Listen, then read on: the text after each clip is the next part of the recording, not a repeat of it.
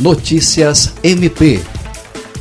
O Ministério Público do Estado do Acre obteve a condenação do sargento da reserva da Polícia Militar, José Eronilson Brandão, de 52 anos, pela morte de Guiomar Rodrigues, de 34 anos, ocorrida em dezembro de 2018 em Rio Branco.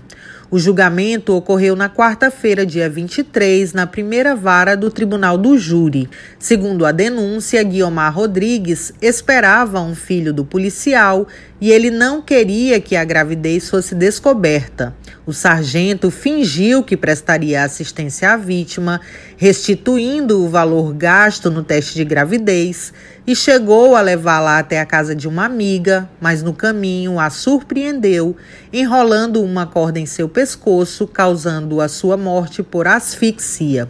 Para o Ministério Público, o crime foi cometido por motivo torpe e por razão da condição de sexo da vítima, mediante asfixia mecânica e com emprego de recurso que dificultou a sua defesa.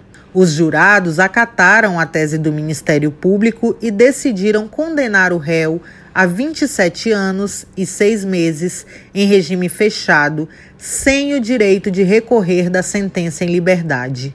André Oliveira, para a Agência de Notícias do Ministério Público do Acre.